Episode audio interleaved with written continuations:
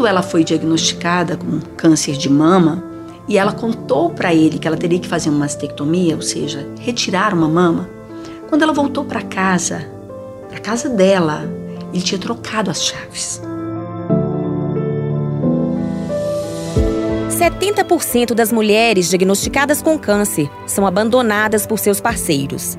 O dado é da Sociedade Brasileira de Mastologia, uma estatística que ganha voz a partir de diversas histórias que chegam todos os dias em consultórios como o da doutora Meira Souza, anestesiologista, especialista em tratamento de dor e construção de saúde. Então, esse reflexo no meu consultório, ele é real, ele é muito real, sabe? E ele chega aqui com muito sofrimento. Algumas histórias são muito impactantes. Todas doem. Dores que a Gisele também acompanha.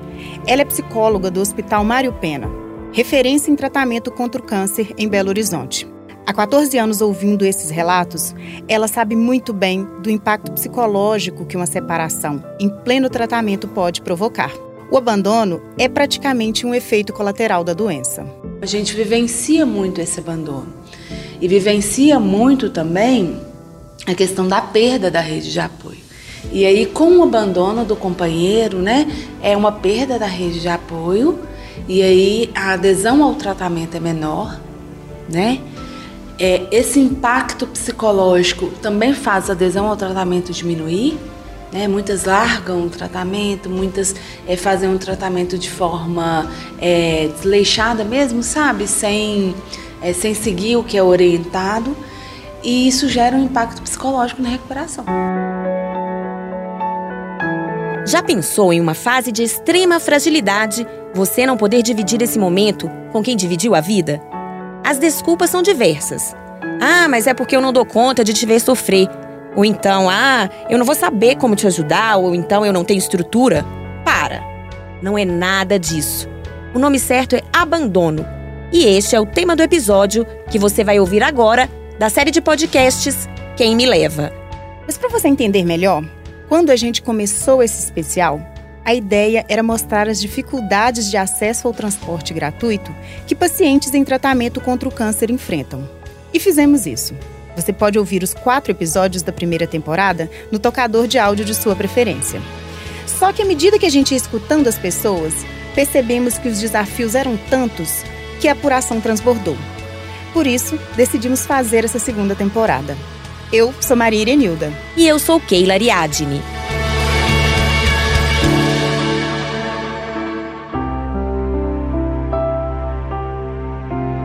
dado que mostra que 70% das mulheres diagnosticadas com câncer são abandonadas pelos seus companheiros é bem recente. Foi divulgado em abril de 2023. A doutora Meira abriu esse episódio contando de uma paciente que, em vez de encontrar apoio no marido, deu literalmente com a cara na porta. E ela estranhou, né, que a chave não abria mais a casa dela. E quando ela interrogou do lado de fora, ele gritava lá de dentro que ela estava louca de achar que ele ia continuar convivendo com uma mulher aleijada. Ou seja, essa é uma história que eu fico imaginando uma pessoa precisando enfrentar uma doença tão séria, tão grave, com um nível de mortalidade tão alto e ainda ter que enfrentar essa dor que não é só de um abandono, né, mas de um desrespeito, de uma desumanidade. Ela voltou para a casa da mãe sem poder entrar à casa dela para recolher coisas pessoais. Depois ele colocou tudo em sacos e mandou para a casa da mãe. Então, assim, essa é uma história que é a dor dentro da dor, né? Essa é só uma história. O enredo é quase sempre o mesmo. O que muda são as protagonistas. No caso de Cleusa Silva, de 48 anos, a separação veio junto com os efeitos da quimioterapia. Quando eu fui diagnosticada em 2015 com câncer de mama, eu tinha o cabelo grande, grande, né? Então o cabelo era maravilhoso. E o meu marido eu via que ele gostava muito dos meus cabelos, enfim, uma das coisas que ele mais elogiava em mim. E aí quando eu falei que tinha que fazer a quimioterapia, que eu iria perder aquele cabelo todo, já deu um choque nele. E aí, a partir desse momento que eu comecei a fazer quimioterapia, eu fui cortando meu cabelo aos poucos. Eu cortei no ombro, Depois que a quimioterapia foi ficando mais avançada, eu precisei cortar mais curto até passar o processo de passar máquina. Ele não conseguia entender e aceitar. Do diagnóstico à separação foram dois anos. Nesse intervalo, a dor do abandono avançava e o distanciamento do marido da Cleusa também.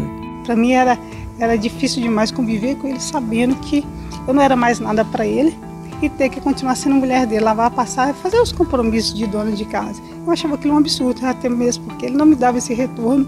É, é, é, abalou no sentido assim, que a autoestima já fica baixa. E quando você vê que você teve o diagnóstico e vai ter que fazer uma quimioterapia, logo eu pensava, vou ficar sem mama. A preocupação toda, eu tô assim, se ele não tem estrutura para aguentar eu sem cabelo e passando por tudo isso, quando ele me vê sem mama, eu já estava preparando meu psicológico, talvez precisasse tirar minha mama toda, como é que seria? Se no dia a dia qualquer mulher já sofre uma pressão estética para seguir padrões muitas vezes inalcançáveis, imagina quem enfrenta uma doença que ataca partes do corpo consideradas símbolos da beleza feminina. Quando eu me olhava no espelho, eu me sentia assim mal. Eu não gostava de olhar no espelho. Quando eu via meus olhos sem nenhuma, não tinha é, cabelo, não tinha nada. Eu ficava frustrada, olhava no espelho e assim: Meu Deus, o que, que eu fazia? Usei muito lápis contornava meus olhos de preto para mostrar que ele tinha cabelo, que depois essa era uma fase que iria passar. A cobrança já vem da própria paciente, mas fica ainda mais dolorosa quando a insensibilidade e a falta de empatia do companheiro ultrapassam os limites da vaidade e colocam em risco o tratamento da mulher. Isso é grave e acontece mais do que você pode imaginar. Escuta essa história que a doutora Meira vai contar a mulher precisava retirar a mama, né, fazer uma mastectomia, mas ela não fez, apesar né, da indicação médica, porque o marido não quis. Ele não queria é, conviver com os amigos, sabendo que ele tinha uma mulher que não tinha uma mama. Então, esse, esse lugar da mulher né, que não é um objeto de amor, né, não é uma pessoa para ser amada, mas é um objeto para ser exposto. Né? Então é, é muito complicado. E eu fico pensando muito nessa questão da entrega. Né? Nós estamos falando aqui do câncer de mama, do, mas é muito comum também que a, per, a perda do cabelo né, para o feminino ela é muito mais impactante do que para o masculino. E algumas mulheres, né, assim, o, os maridos não permitem que elas assumam essa falta de cabelo, porque eles também não querem mostrar para os amigos uma mulher menos atraente. O câncer de mama é o segundo tipo de câncer mais comum entre mulheres no Brasil, de acordo com dados do INCA, Instituto Nacional do Câncer. Só para o ano de 2023, a estimativa é de mais de 70 mil novos casos. São mulheres que, além dos sintomas, precisam lidar com constrangimentos e perdas das mais diversas formas. Ao iniciar o tratamento oncológico, a paciente ela já tem inúmeras perdas. Quais que são essas perdas? Perdas dos papéis sociais, perda da autonomia, né? Ela, por exemplo, é uma mulher que tem um bom emprego, né? Tem uma rede de apoio, tem filhos pequenos. Então, nesse momento do tratamento, ela não consegue cuidar dos filhos, não consegue manter o trabalho, né? Com a mesma produtividade e qualidade antes de adoecer ela tem as perdas relacionadas à autonomia dela, ela tem as perdas na aparência física. Então, tudo isso já gera um impacto psicológico. Na fase do tratamento, é comum que as mulheres não consigam trabalhar. É aí que aparece outra face do abandono, que é o lado financeiro.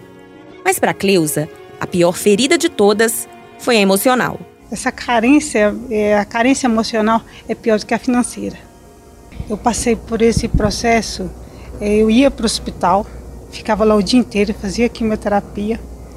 E o abandono também nesse sentido do tratamento, são pouquíssimas vezes que ele me acompanhava no hospital. Duas vezes só que ele me buscou no hospital, porque eu tinha feito cirurgia. Mas eu ia de ônibus e voltava de ônibus. Muitas das vezes dentro do ônibus eu passava mal também. Ele tinha carro. Na época que eu estava em tratamento, estava de carro. Mas, porém, nunca se esforçou para estar tá me levando e me buscando no hospital. Eu ia sozinha e voltava sozinha. E passando por esse processo de é, o, o, abandono de, de, da pessoa não estar presente na sua vida no momento que você mais precisa. Eles saem fora de um relacionamento, pedem divórcio e vão cuidar da vida deles. E as mulheres permanecem aí. Muitos conseguiram superar, algumas não. Cleusa conseguiu superar. Venceu a separação e o câncer. Agora vive uma fase de recomeços. A Gisele, como psicóloga, explica que passar por esse processo, mesmo ele sendo muito doloroso, é algo extremamente necessário. Não dá para pular etapas. A mulher ela precisa viver o luto. Qualquer perda, a gente passa por um processo de luto. Né? E o abandono do, do companheiro durante um tratamento oncológico é um luto também. E além de tudo isso que eu te falei, esse abandono ele tem talvez uma proporção muito maior do que o tratamento oncológico. Então, de repente, essa mulher, ela viveu com essa pessoa 30 anos da vida, ela desconhece uma outra forma de relacionamento e essa pessoa simplesmente vai abandoná-la porque nesse momento ela não consegue ter relação sexual. Isso acontece com frequência. Então a gente vai trabalhar com a mulher que é, não é culpa dela. As mulheres sentem na pele o abandono, só que entender e dar o nome para isso não é simples. A gente perguntou isso para a doutora Meira. A mulher espera muito pouco, ela acha que ela merece muito pouco. Tem um problema, isso é meio generalizado, sabe? E, e, e, exatamente nisso eu acho que tem uma diferença muito grande entre um homem enfrentando uma doença séria e uma mulher enfrentando uma doença séria. O homem, ele entende que a mulher precisa ajudá-lo, ele entende que é, é um merecimento dele ter uma mulher ajudando, e a mulher, ela tem introjetado nela esse não merecimento, sabe? E ela tem, com esse não merecimento, ela redime os homens, sabe? Ela, ela, ela coloca os homens num, num ponto de redenção. Ah, mas ele não, ele não foi ruim. É porque ele não deu conta. Eu não estava merecendo. Eu não estava conseguindo ser uma boa dona de casa, eu não estava conseguindo ser uma boa amante, eu não estava conseguindo, entendeu? Então, ela não entende que é uma fase, que amor é uma coisa que transcende um momento de dificuldade. Então, tem esse esse viés da mulher achar que ela não é digna desse amor, digna dessa atenção se ela não tiver o tempo todo dando algo em troca. E isso eu não acho que é só quando a mulher está adoecida, não. Eu acho que culturalmente é como se a mulher tivesse que pagar para estar com um homem. Sabe? O que, que eu estou pagando? O que, que eu estou trocando? O que, que eu estou barganhando? Não pode ser só porque eu existo e porque eu sou ser humano e porque a gente tem uma construção amorosa, porque a gente tem filhos, porque nós temos uma história, né? E isso é pesadíssimo para o feminino. Tudo isso que a gente conversou até aqui acontece com 7 em cada 10 mulheres em tratamento do câncer. É 70%, gente. É a grande maioria. Mas agora, o que a gente quer falar é dos 30%. Viviane Ramos, uma paciente de 45 anos em cuidados paliativos, está dentro dessa minoria. Contrariando as estatísticas do abandono, ela conheceu um homem que a pediu em casamento em pleno tratamento. Filha, deixa eu te falar uma coisa. Eu cheguei para esse homem e falei: Eu estou doente, o médico falou que eu vou morrer. Que, que você quer comigo? Tenho câncer. Eu me apaixonei, eu falei: Bateu a cabeça. Ele só pode ter batido a cabeça. E aí ele começou a me seguir, me seguir, me seguir. Eu falava: Esse homem é louco, eu vou chamar a polícia para esse homem. Até um dia ele me roubou um beijo, eu apaixonei. E a gente casou no civil, casou na igreja, coisa mais, eu casei de noiva, coisa mais linda. Linda e plena. o que você acabou de ouvir é uma exceção. Mas será que não deveria ser a regra? Convidamos uma pessoa para falar disso. É o Roberto, o marido da Viviane. Oi, Roberto, o que, que te fez apaixonar pela Viviane? O poder querer viver mais. Porque eu não tinha mais vontade de viver. Então eu a conheci é, no momento de minha depressão, sabe? E ela com toda vontade de viver, e eu só queria um, uma segurança, sabe? E ela me apoiou de toda forma, nos todas as coisas que, elas, que ela estava passando, aquele negócio todo. E ela me, me deu um suporte onde eu acordei para também querer viver. E quando você a conheceu, ela já estava em tratamento, né? Em algum momento você pensou em não ficar com ela por causa do câncer? Não, eu fui insistente em ficar atrás dela. Inclusive, ela. Nós nos conhecemos, tomando uma cervejinha em um lugar descontraído, coisa e tal. E ela me perguntou: o que, que você quer de mim? Eu falei com ela: eu queria um pouco de felicidade. E ela me propôs isso. Ela me deu um pouco de felicidade na minha vida. E eu queria despedir desse mundo. E ela, com os problemas dela, querendo viver e eu querendo morrer. Uma coisa muito. Foi uma coisa muito doida, sabe? Ela, eu querendo despedir da vida e ela querendo reentregar na vida, querendo viver. E ela foi me ensinou o que é a vida, o que é viver, o prazer. Eu não, eu não enxerguei nela a doença. Eu enxerguei nela a pessoa. E ela é uma pessoa maravilhosa, que hoje me ensinou a viver mais. Pelas estatísticas, Roberto, é muito comum os homens abandonarem as mulheres durante o tratamento. Você ficou. Por quê? Eu fiquei porque eu a amo. Eu a amo. E, e ela falou comigo, Roberto, eu não quero me apaixonar com ninguém. Eu falei com ela assim, agora é tarde. Vamos ser felizes? Ela falou assim, me dá um tempo. E eu persistindo nesse, nesse, nesse nosso relacionamento. Eu sabia que ela estava com câncer. E o câncer dela é um câncer que não tem cura, infelizmente. Mas o que a gente vive e o que a gente viveu desde quando conheceu me fez feliz, me fez abrir os olhos com outro tipo de coisa, me fez viver, me fez ser outra, outro tipo de pessoa, sabe?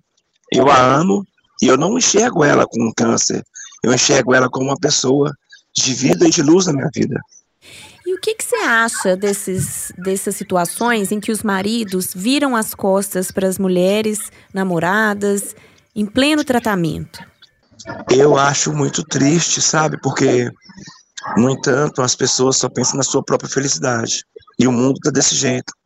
As pessoas pensam no seu próprio umbigo e não vê o, a outra pessoa.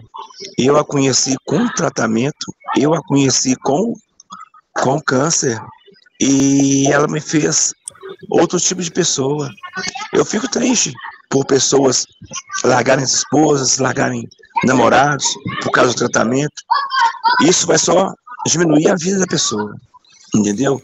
Se você conhecer uma pessoa e que a ama, o câncer não é um impedimento de você amar, e sim de apoiar e de abraçar. Eu penso assim. Esse podcast foi produzido pela Mais Conteúdo de O Tempo. Participaram da produção eu, Maria Irenilda, Cristiana Andrade, Keila Ariadne e Lucas Moraes.